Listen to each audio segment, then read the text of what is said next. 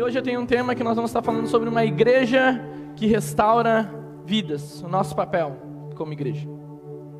Quando nós paramos para pensar ou para conversar com pessoas que hoje frequentam igrejas, não vou colocar só aqui, mas igrejas, e através da, da porta da igreja tiveram um encontro com Jesus.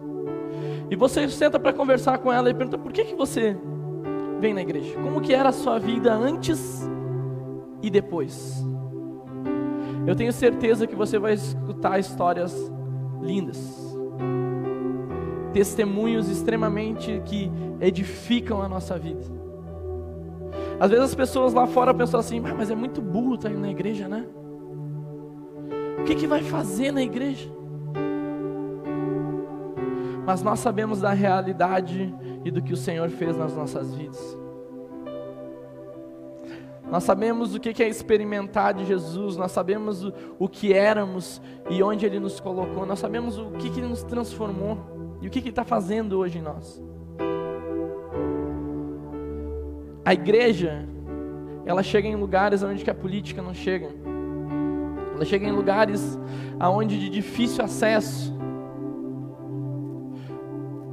A igreja sendo realmente luz e testemunho de Jesus é uma igreja que transforma aonde ela se manifesta. É uma igreja que realmente ilumina, uma igreja que realmente libera vida, e não uma vida normal, mas é, é a promessa de Jesus que é vida e vida em abundância. Esses dias eu estava olhando uma reportagem, faz um tempinho até, Dr. Drauzio Varela, ele é muito conhecido. Eles estavam fazendo estatísticas, por exemplo, sobre a questão dos presídios, né? E como que a, a como que tinha a questão de reinserir essas pessoas na sociedade, né? Porque é muito grande as pessoas que saem e elas voltam a fazer crime porque não, não se consegue trabalhar com essas pessoas.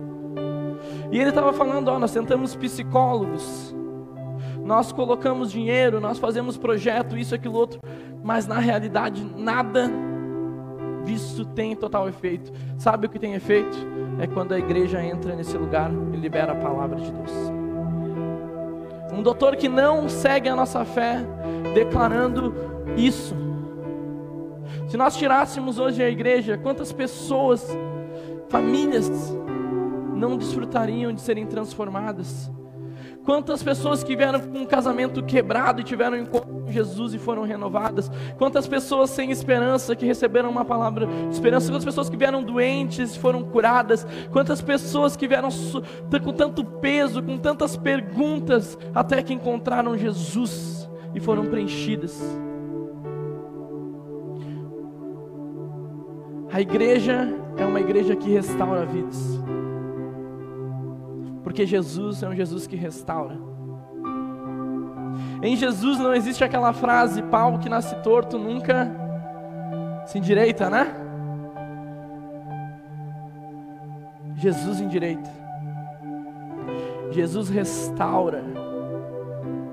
Jesus coloca em ordem aquilo que está fora de ordem. E quando nós experimentamos dessa realidade, isso testifica realmente no nosso coração. Nós passamos realmente a viver uma vida real, com uma identidade realmente transformada, e a partir disso nós conseguimos testemunhar o que o Senhor fez na minha vida, Ele pode fazer na sua vida. Testemunho edifica. Lucas, capítulo 10, versículo 25 ao 37, Jesus nos conta uma história. Nessa história ele diz assim: Certa ocasião, um perito na lei levantou-se para pôr Jesus à prova e lhe perguntou: Mestre, o que preciso fazer para herdar a vida eterna? O que está escrito na lei? Respondeu Jesus. Como você a lê? Ele respondeu: Ame o Senhor, o seu Deus, de todo o coração, de toda a alma, de todas as suas forças, de todo o seu entendimento, e ame o próximo como a si mesmo. Disse Jesus: Você respondeu corretamente, faça isso e viverá. Mas ele, querendo justificar-se, perguntou a Jesus: E quem é o meu próximo? Em resposta, disse Jesus: Um homem descia de Jerusalém para Jericó, quando caiu nas mãos de assaltantes. Esses lhe tiraram as roupas, espancaram-no e se foram, deixando-o quase morto. Aconteceu que está Aconteceu estar descendo pela mesma estrada um sacerdote. Quando viu o homem, passou pelo outro lado. E assim também um levita, quando chegou ao lugar e o viu, passou pelo outro lado. Mas um samaritano, estando de viagem, chegou onde se encontra um homem e quando viu, teve piedade dele. Aproximou-se, enfaixou-lhe as feridas, derramando nelas vinho e óleo.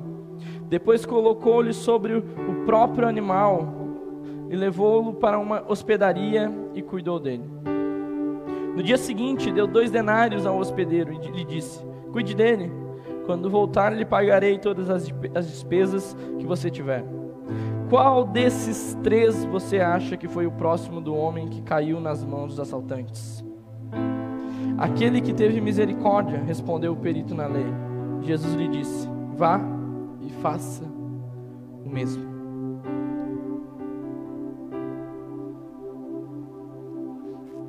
O próximo, quem é o próximo? Quem é o nosso próximo? A gente precisa entender que o próximo não é uma questão de semelhança ou alguém parecido, de proximidade. E não é uma expressão que faça referência a qualquer pessoa em qualquer lugar distante de nós. Não é alguém longe. O próximo aqui no texto, ele usa a palavra plesion, que na tradução grega, ela significa vizinho, companheiro, pessoa com quem se vive ou com quem se encontra. Ou seja, podemos definir o próximo como aquele que se encontra no caminho. Vamos lá, para a gente entender um pouco dessa história. Esse perito da lei, ele chega diante de Jesus com um coração realmente para testar Jesus. Ele pergunta para Jesus qual é os maiores mandamentos, né? Jesus responde a pergunta para ele: O que, que tu acha? E ele diz: Amar a Deus com todas as forças, com todo o entendimento, com toda a alma, com toda a mente, enfim, com tudo que se tem, deve-se amar a Deus. E amar o próximo como a ti mesmo. Jesus disse: Respondeste bem, né? E ele traz outra questão, né? Quem é o próximo? E Jesus, ele traz uma, uma, uma história, uma parábola, no qual ele conta a respeito que havia um homem que ele estava passando numa estrada de Jerusalém e estava indo para Jericó. E quando ele estava nessa estrada, encontrou assaltantes naquele lugar, que eles pegaram e roubaram tudo dele. Espancaram ele a ponto de deixar ele quase morto no chão. Aquela região ali onde que Jesus estava falando naquele contexto realmente era uma região perigosa. Aquela estrada de Jerusalém para Jericó era, havia muitas montanhas, cavernas e normalmente quem cometia crimes ou era perseguido, alguma coisa, eles se escondiam nessas cavernas. Então realmente as pessoas ficavam receosas de passar lá, e esse homem passou e ele foi totalmente roubado, ele foi deixado quase morto. Acontece que em Jerusalém ficava o templo, o lugar da, da aonde que os, os sacerdotes, os levitas, eles faziam seu serviço a Deus, podemos dizer assim. E normalmente eles voltavam para Jericó, onde que morava muitos sacerdotes e levitas, que não moravam na cidade de Jerusalém. Provavelmente nessa história eles tinham acabado já o seu serviço diário e eles estavam voltando para suas casas. Acontece que primeiro o sacerdote, ele pega, ele está indo para sua casa, depois de ter orado, depois de ter feito o serviço a Deus, depois de ter feito tudo o que tinha que fazer. E ele passa e está aquele homem caído no chão. O que, que ele faz? Ele se omite. Ele deve pensar: nossa, tem tanta coisa para fazer, né? Tão, tão corrido. E ele vai. O levita, que servia no templo, ele faz exatamente a mesma coisa. O terceiro, que seria o samaritano, que o samaritano ele é um povo que ele é inimigo dos judeus. Os judeus odeiam samaritano. Do mesmo modo que samaritanos não gostam de judeus. Acontece que está passando esse samaritano lá. E a Bíblia diz que esse samaritano, ele olha para aquele homem caído. Ele pega esse homem caído, ele levanta esse homem, coloca no seu cavalo, leva até uma hospedaria, coloca óleo nele, coloca vinho nele, dorme lá. Quando ele sai pela manhã, ele deixa pago para aquele homem ser completamente restaurado. A palavra restauração significa ação de recuperar ou reparar, conserto, recuperação. Nós precisamos entender que quando nós abrimos verdadeiramente o nosso coração a Deus, nós nos permitirmos que Deus restaure as nossas vidas. E no momento como nós somos restaurados, nós somos colocados de volta ao propósito que o Senhor tem para a gente. E a partir desse ponto, quando realmente Deus restaura a minha vida, restaura a minha identidade, eu me, eu me torno apto, digamos assim, a começar a compartilhar e outras vidas serem restauradas. O Senhor ele tem grandes coisas para fazer na nossa vida, ele tem grandes planos para fazer. Então, quando nós somos restaurados, esse é um testemunho vivo. Não existe também restauração sem amor. Como assim? Nós precisamos entender que Jesus, Ele não nos restaura nos obrigando, Ele nos restaura nos amando. A restauração de Jesus é um processo de amor. Nós precisamos entender que nós, que todos pecaram, a Bíblia diz, e todos foram destituídos da glória de Deus. Todos caíram. E através desse, desse cair, todos se afastaram de Deus. Eu e você fomos feitos para uma relação com Deus. Nós temos uma identidade em Deus. Existe um Marcelo em Deus. Nós fomos feitos para realmente estar com o Senhor todos os dias das nossas vidas. Acontece que o homem se perdeu pela independência do coração dele, se perdeu pelas escolhas, e, e o seu coração, o pecado, afastou essa relação do homem e Deus. Amém? Então nós fomos feitos para estar com Deus, mas nós nos afastamos do Senhor. Acontece que Jesus, Ele nos traz uma boa notícia, porque antes nós havíamos uma má notícia. Para onde nós vamos? O que, que nós vamos fazer? Como que nós restauramos o nosso relacionamento com Deus? Como que nós voltamos a essa essência? A boa notícia é que Jesus abriu esse caminho para a gente. A boa notícia é que Jesus é o caminho, a verdade e a vida. Ele diz que ninguém vem ao Pai a não ser por Ele. E através dessa relação de amor de Jesus, Ele nos trouxe de volta para Deus. E em Deus é que nós somos restaurados, em Deus que a nossa identidade realmente é afirmada, em Deus aonde que nós somos estabelecidos em propósito, em Deus nós somos o que realmente nascemos para ser.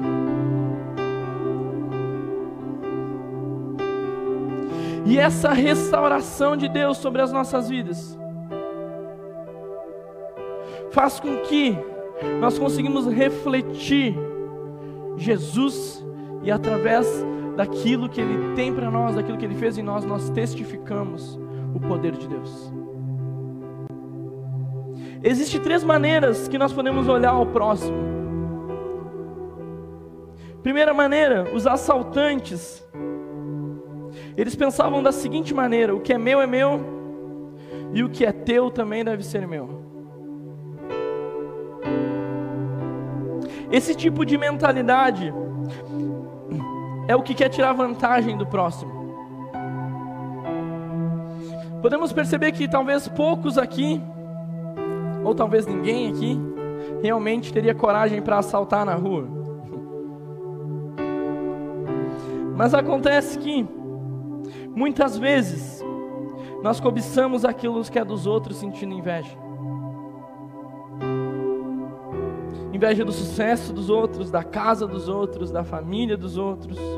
E essa mentalidade egoísta sempre vai nos levar para uma infelicidade, sempre vai nos levar para distante de Deus. Porque em Deus nós somos completos. Quando se nós não realmente olharmos para o Senhor, nós sermos restaurados em quem nós somos em Deus e o que Deus tem para a gente, nós começamos a comparar e a sentir esse tipo de sentimento no nosso coração. E o que, que nós passamos a dizer inconscientemente? Nós começamos a pensar o que Deus tem para a vida do próximo é melhor do que Deus tem para a minha vida. Então eu quero viver o propósito que Deus tem para a vida dele. Mas não, Deus tem grandes propósitos para você. Deus tem uma identidade para você. Nós não somos encaixes para cobrir as coisas dos outros. Nós só conseguimos fluir realmente naquilo que Deus tem para as nossas vidas. Nós não alcançamos o propósito, na verdade nós descobrimos o propósito. O propósito que Deus tem para nós, ele é desvendado. O nosso coração que estar nessa descoberta, porque o propósito ele já existe antes de nós existirmos. E o propósito ele foi feito, o caminho foi feito. E esse caminho ele é proporcional para a identidade de quem você é, para você conseguir seguir esse caminho. Você está entendendo? Então não adianta a gente olhar para os lados. Nós devemos olhar para Deus e sermos restaurados e dizer: Deus, o que que tu quer da minha vida? E Deus tem grandes coisas. Então a primeira convicção que Deus tem grandes coisas para as nossas vidas.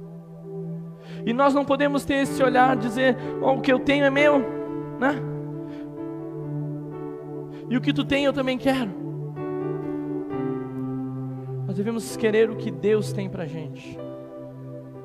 Segundo ponto, o levita e o sacerdote, eles podem pensar: o que é meu é meu e o que é seu é seu. O levita e sacerdote representam as pessoas religiosas, aquelas que conhecem a lei de maneira detalhada, mas não entendem o real sentido dela. É aqueles que conhecem, mas não conseguem praticar. Sabe, mas não conseguem viver.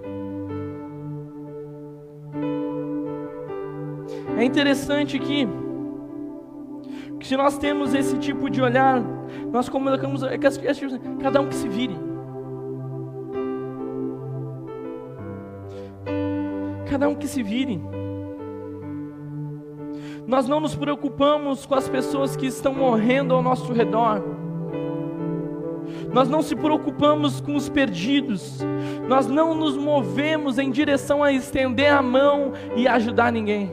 Por quê? Porque nós estamos preocupados demais com a minha própria vida.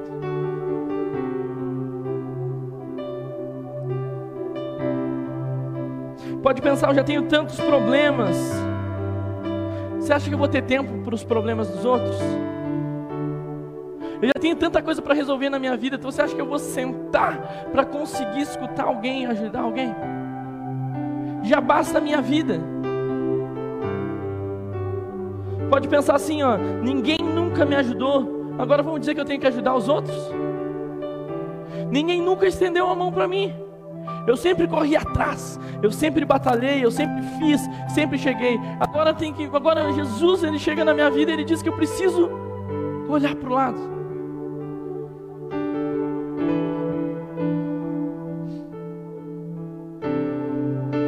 Muitas vezes nós nos equivocamos daqueles que precisam de ajuda porque não queremos tocá-los.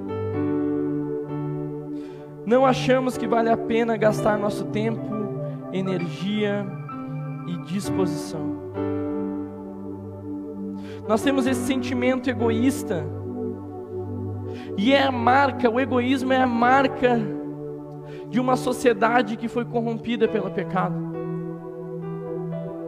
O egoísmo é a marca de pessoas que não foram marcadas por Cristo.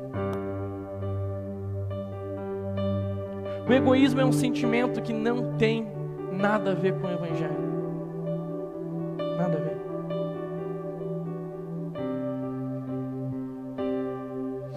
E o terceiro ponto é a figura do samaritano, que ele pensa assim: o que é seu é seu, mas o que é meu também pode ser seu.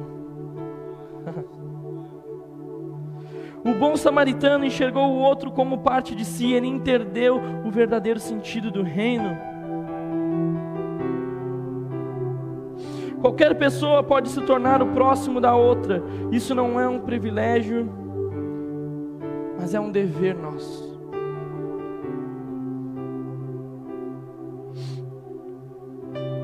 Aquele homem que estava passando ali naquela parábola, ele era um homem comum, a ponto de não destacar quem é esse homem. Não tem o nome dele, a gente conhece ele como o caráter dele. Olha só como é que a gente destaca o samaritano.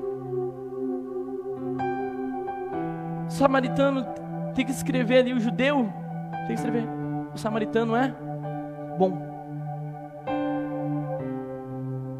Pelas próprias ações dele.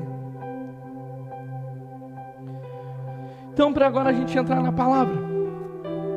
Existem três formas da gente conseguir realmente amar o próximo. Mas antes, a gente precisa fazer algumas considerações sobre restauração. Nós não temos como restaurar em amor aquele que não quer ser ajudado pelo orgulho. Você vai se desgastar se você quiser restaurar o orgulhoso. Restaurar o soberbo. Sabe aquele tipo de pessoa que acha que não precisa de ajuda? E daí insiste, corre atrás. Não vai conseguir próprio Deus resiste aos soberbos, mas dá graças aos humildes. Há uma resistência entre o orgulho e a restauração que precisa ser quebrado para Deus conseguir fazer a obra completa. Segundo ponto, nós não temos como restaurar em amor as pessoas que não mostram as feridas. Aquele homem, ele estava caído, a ponto de, de ser totalmente quebrado, ele estava ensanguentado naquele lugar, quase morto. Quando aquele homem, o bom samaritano, chegou para ajudar ele, e ele estava quase morto, você acha que o orgulho do coração dele não teve orgulho? Porque se ele fosse orgulhoso, ele poderia dizer: Não, eu tentaram me matar, mas não conseguiram, deixa que eu me viro. Não me toca, deixa que eu me viro, eu me levanto, eu já venci uma vez, já consegui uma, não, não preciso. E também ele pode pensar, né, deixa eu me tapar, deixa eu me esconder. A Bíblia diz que levaram tudo dele. Eu penso então que deixaram ele praticamente nu numa estrada.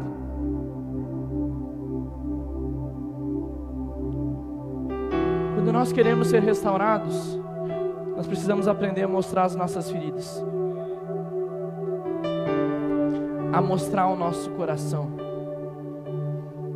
a mostrar o que está passando realmente. Enquanto nós não mostrarmos as feridas, enquanto nós não mostrarmos o que é por dentro, nós queremos maquiar as coisas, não se há como ter restauração nas nossas vidas. Terceiro ponto, não temos como restaurar em amor aquele que não reconhece que está caído em algumas áreas. Aquele homem ele estava completamente impossibilitado, ele estava completamente caído, ele precisava de ajuda. Mas existem algumas pessoas que estão caindo, estão se quebrando algumas áreas, quebram, quebram, tentam pela força do seu braço, tentam se levantar e correm e se desgastam, mas não admitem que precisam de ajuda. É que foi quem te ensinou que a gente precisa dizer que é bom em tudo? que a gente tem que ser é perfeito em tudo, que nós nunca vamos errar em nada. Existem áreas da nossa vida que precisam de socorro, áreas da nossa vida que estão caídas, estão prostradas, que precisa desse acesso. Nós não temos como restaurar em amor aquelas pessoas que não deixam ninguém se aproximar. Sabe o tipo de pessoa que, que, que não tem relação íntima com ninguém? Que não tem relação próxima com ninguém? Não se há como ter restauração com esse tipo de pessoa. O tipo de pessoa que não se deixa ser tocada, o tipo de pessoa que não se deixa ser amada, o tipo de pessoa que não se deixa ser cuidada. Não se permite. Não se há como ter restauração nessas coisas. Eu estou trazendo esses pontos para você entender quando Deus te usar para restaurar vidas. Amém? Mas também para você entender que existem áreas das suas vidas que elas não são restauradas por causa dessas posições. Nós falamos muito nessa igreja, e você vai escutar sempre isso. Falamos sobre vulnerabilidade, sobre transparência, sobre poder colocar o coração para fora. Não, nós, nós precisamos permitir ser tocados. Nós precisamos ter alguém para desabafar. Nós precisamos ter alguém para compartilhar das nossas dificuldades. Senão, você não vai suportar. Não pense que você é o super-homem ou a mulher maravilha, que não existe isso daí, tá certo? Nós somos humanos, nós somos pessoas, tá certo? Pessoas com sentimentos, pessoas com lutas, pessoas com dificuldades. Por isso que nós precisamos de Jesus. Agora, se nós se acharmos bom, meu irmão, o Evangelho não é para quem é bom a esse ponto de soberba que eu quero dizer. Então, como é que a gente manifesta esse amor para o próximo? A primeira manifestação de amor ao próximo é com ações de socorro precisam ser com quem realmente necessita de cuidados. O samaritano se aproximou e socorreu um homem que estava caído em total incapacidade. Como que você pode ter ações de ajudar e restaurar vidas? Você percebe aqui, o, o, o bom samaritano, ele ajudou aquele homem caído, que levaram tudo. Aquele homem não tinha condição de sair daquela posição se alguém não estendesse a mão para ele. E ele usou tudo que ele tinha financeiramente. Ele usou o cavalo que ele comprou, colocou um homem em cima. Provavelmente as roupas dele ficou ensanguentadas, ficaram sujas, que ele comprou. Ele colocou óleo e vinho, que não eram coisas baratas naquela época, sobre as feridas daquele homem. Ele pagou a hospedaria dois denários. Você sabe quanto tempo aquele homem poderia ficar naquela hospedaria até ser completamente restaurado e cuidado? Dois denários eram pagos dois meses de hospedaria para aquele homem. O Evangelho ele nos estica em justiça, ele nos estica em ação de amor. E você percebe, e nós aprendemos com o bom samaritano, que nós podemos e devemos restaurar vidas investindo financeiramente, meu irmão.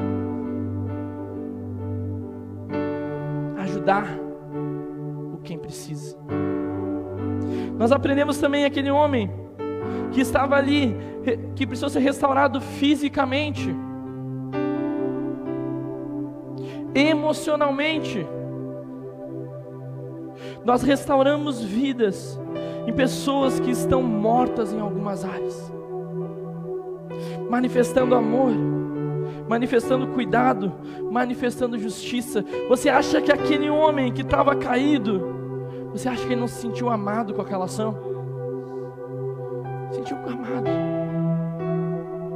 Na Bíblia não diz quantas horas ele estava caído lá, mas duas pessoas passaram e deixaram aquele homem lá, ponto de ele estar quase morto. Ele devia estar clamando, pedindo por ajuda, socorro, até que o bom samaritano foi a resposta de socorro.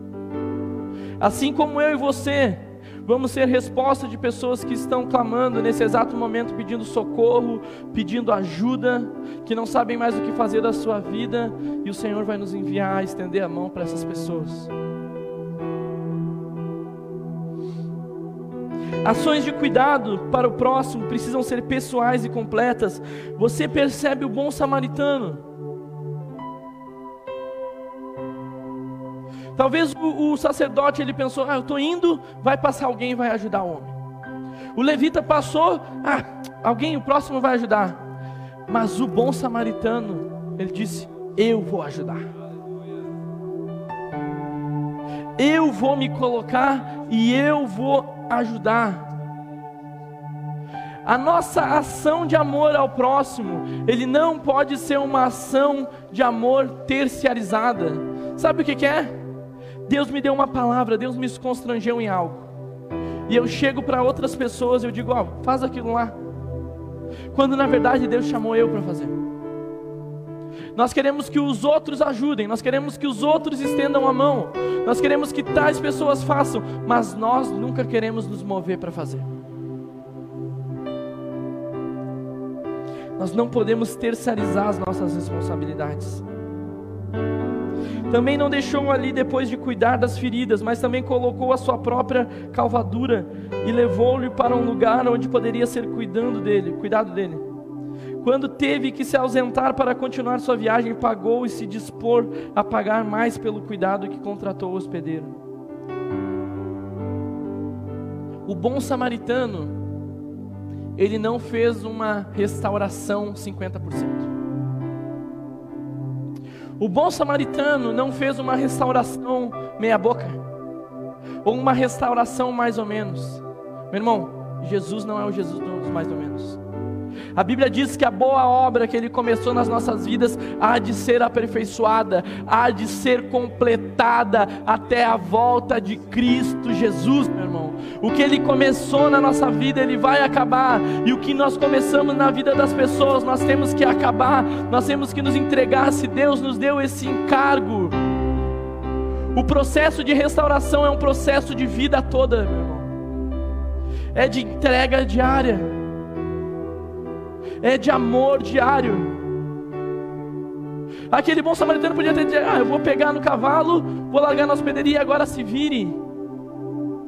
Eu vou pegar, eu vou ungir, vou fazer a minha parte e agora se vire. Ele disse assim: Ó, eu estou pagando esses dois denários. Depois eu volto. Se ele precisar, tiver mais custo, eu pago. Aquele bom samaritano, ele se entregou por completo para restaurar a vida daquele homem caído. Aquele bom samaritano, a Bíblia diz que no outro dia ele foi lá pagar. O que quer dizer? Que provavelmente aquele homem teve que dormir perto daquele homem para cuidar. Talvez aquele homem gemendo de dor, precisando de cuidado, ele largando o óleo, largando a unção, dizendo: Ó, vai, vai passar, né? você vai vencer, eu estou contigo. E o homem vai dizer: Mas eu não te conheço, mas tu é o meu próximo. não se ausentou a responsabilidade dele. O cuidado com o próximo, então é uma questão pessoal. Sabe? Às vezes a gente pode pensar assim: ah, esse é o papel da igreja fazer. Mas eu não. A igreja que vá, a igreja que faz. Tem uma notícia para você. Onde você está, você é a igreja. Você é o reino de Deus onde você está. Você é a resposta para o caído e para o perdido onde que você está. Você tem autoridade por Deus, você foi carimbado, você foi destinado pelo Senhor para fazer essas obras. Você não precisa me ligar ou pedir permissão para mim, digamos assim, para a igreja para ajudar alguém. Ajude, meu irmão invista, restaure, gaste tempo, ore, se entregue. Pregue o Evangelho, anuncie as boas notícias. Viva, viva realmente esses maiores versículos dizendo: ame o próximo como a ti mesmo. Você precisa se mover.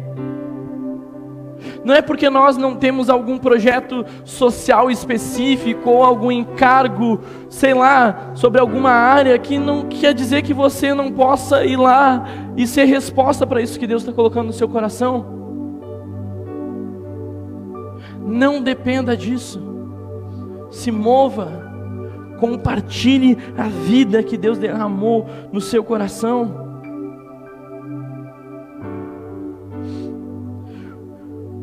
Então nós temos que nos mover com amor, com compaixão, com misericórdia e assumir as responsabilidades com aquelas pessoas que se fazem próximas a nós. Quem é o nosso próximo?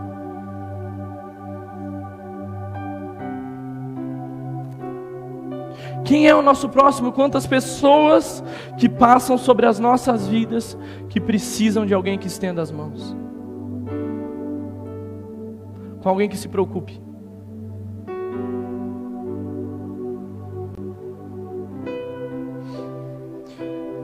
O meu próximo não é qualquer pessoa que pode ser feita meu próximo. O próximo é a pessoa que está no nosso caminho de vida. Mas para essa pessoa realmente ser esse próximo bíblico que Jesus nos diz, nós precisamos nos mover, senão não é o nosso próximo, senão nós não estamos refletindo o amor que Jesus nos pede para a gente ter. Que nem aquele homem caído, ele não foi o próximo do sacerdote, e ele não foi o próximo do levita. Aquele homem caído, ele foi o próximo do bom samaritano que se preocupou. Quem é o nosso próximo?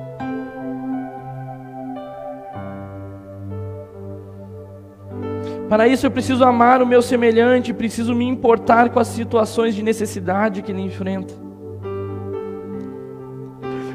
Nós não conseguimos refletir amor ao próximo se nós não tivermos a convicção no nosso coração que somos amados por Deus.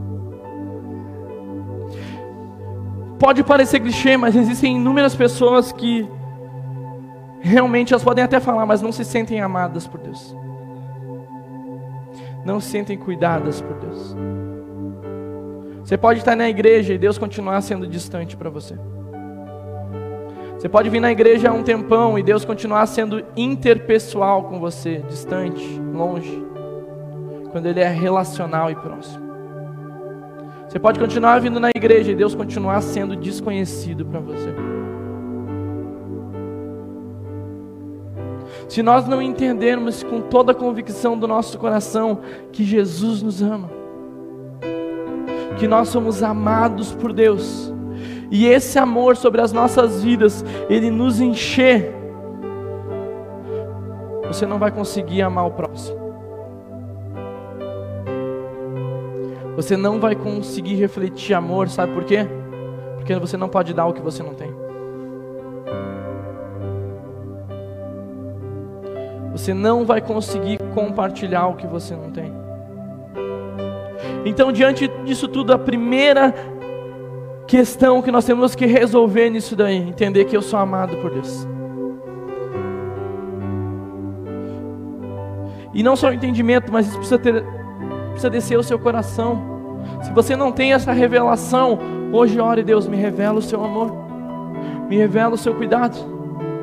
Me revela se realmente o Senhor tem algo para a minha vida. Me revela, eu quero me sentir preenchido, eu quero me sentir amado pelo Senhor, eu quero me sentir completo em Cristo Jesus.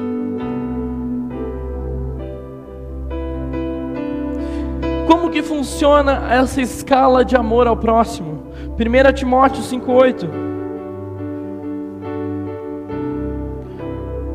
1 Timóteo 5,8 diz assim: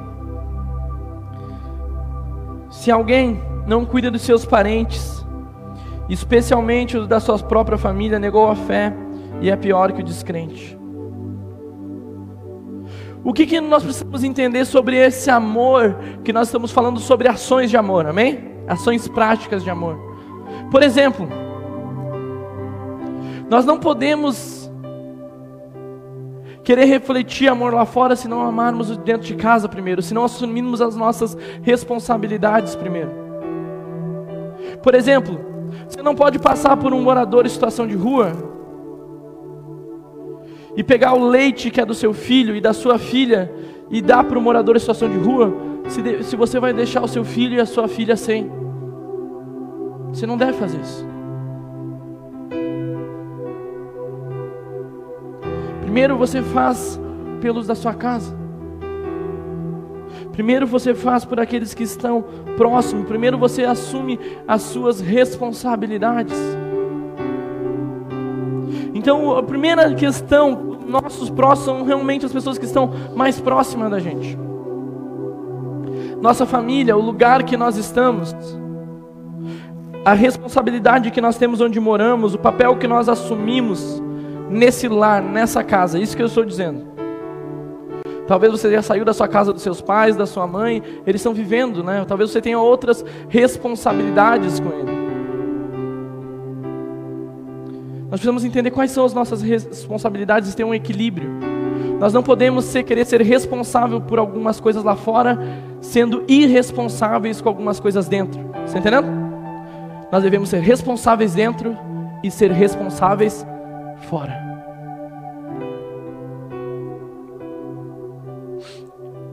Gálatas 6,10. O segundo ponto de, de amor ao próximo. Portanto, enquanto temos oportunidade, fazemos o bem a todos, especialmente aos da família da fé. Nós conseguimos o quilo do amor, nós vamos no mercado, meu irmão, mas nós como igreja, nós não podemos deixar de auxiliar uma família que congrega com a gente, que é irmão na fé, para dar para alguém lá fora. Primeiro é o da sua casa, depois são seus irmãos na fé. Por isso que a Bíblia diz, bem Jesus bem assim, ó, se vocês amarem uns aos outros, vocês serão minhas testemunhas. Se não tiver uma relação de amor entre a igreja, se não tiver uma relação de vida entre a igreja, de restauração, de laços entre nós, por que, que as pessoas vão querer entrar para essa família, digamos assim? se pisamos uns nos outros, se somos irresponsáveis uns com os outros, se não nos preocupamos com ninguém a não ser a nossa própria vida, não tem sentido isso. Senhor, o Senhor Jesus nos coloca numa família da fé para nós abençoarmos uns as vidas dos outros, para nós restaurarmos uma vida dos outros, para um ser o próximo do outro.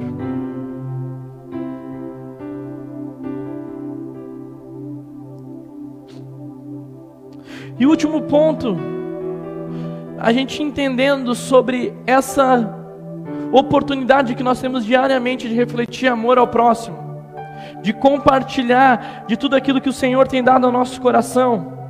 A gente vê ali em João 12,5 que diz assim: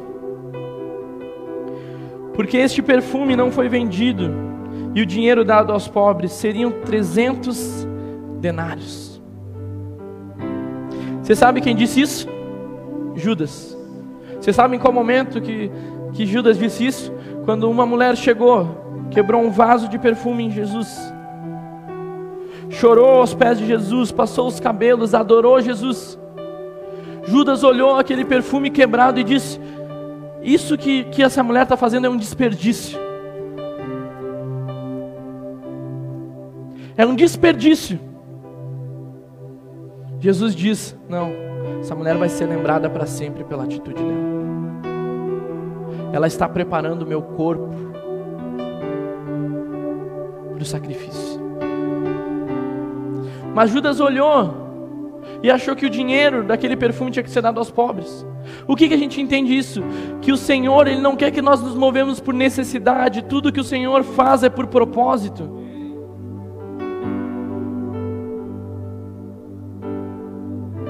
A nossa revelação de amor pode ser muitas vezes em dar o dinheiro, mas muitas vezes pode ser não dar.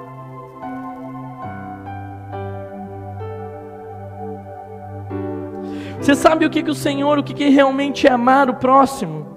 Amar é dar o que Deus quer dar, é revelar o que Deus quer revelar. Aquela pessoa, mesmo que ela não saiba que precise ou chegue a pedir isso. O que, que o Senhor quer quando nós nos movemos pelo Espírito e por propósito e por responsabilidade assumida, dirigida pelo Espírito Santo? O Senhor quer que eu seja a resposta para aquela pessoa. Talvez a resposta que nem ela saiba que precise. Eu seja a manifestação de amor que ela nem espera. Não é olhar, olhar com um olhar cego, mas é olhar com um olhar espiritual. É revelar para aquela pessoa, para o próximo, que Deus quer revelar. No bom samaritano, ali a gente percebe que o próximo, o que o bom samaritano tinha que revelar, era cuidado, era amor, é, era restauração e uma restauração completa. Nós nos movemos por propósito. Você percebe o versículo mais conhecido da Bíblia? Porque Deus amou o mundo que deu o seu Filho unigênito para todo aquele que nele crê, não pereça, mas tenha vida. Não está dizendo que Jesus, ele veio e morreu porque havia uma necessidade humana, porque o homem tinha necessidade de ser salvo, porque o homem estava completamente perdido e agora o que, que vai ser do homem? Porque ele não consegue voltar para Deus, então necessita que eu entregue a minha vida, não. Ele entregou por amor. Ele não entregou por necessidade, ele disse: Ó, oh, eu vou me entregar porque eu amo. Meu irmão, só existe restauração em amor. Só existe transformação em amor. E amar muitas vezes não é nos, nos omitirmos. Amar muitas vezes é nos confrontarmos falando a verdade em amor. Não é fingindo as coisas é revelando o que realmente está acontecendo. O que está se passando é isso. E essas ações de amor são o que transformam direcionada pelo Espírito.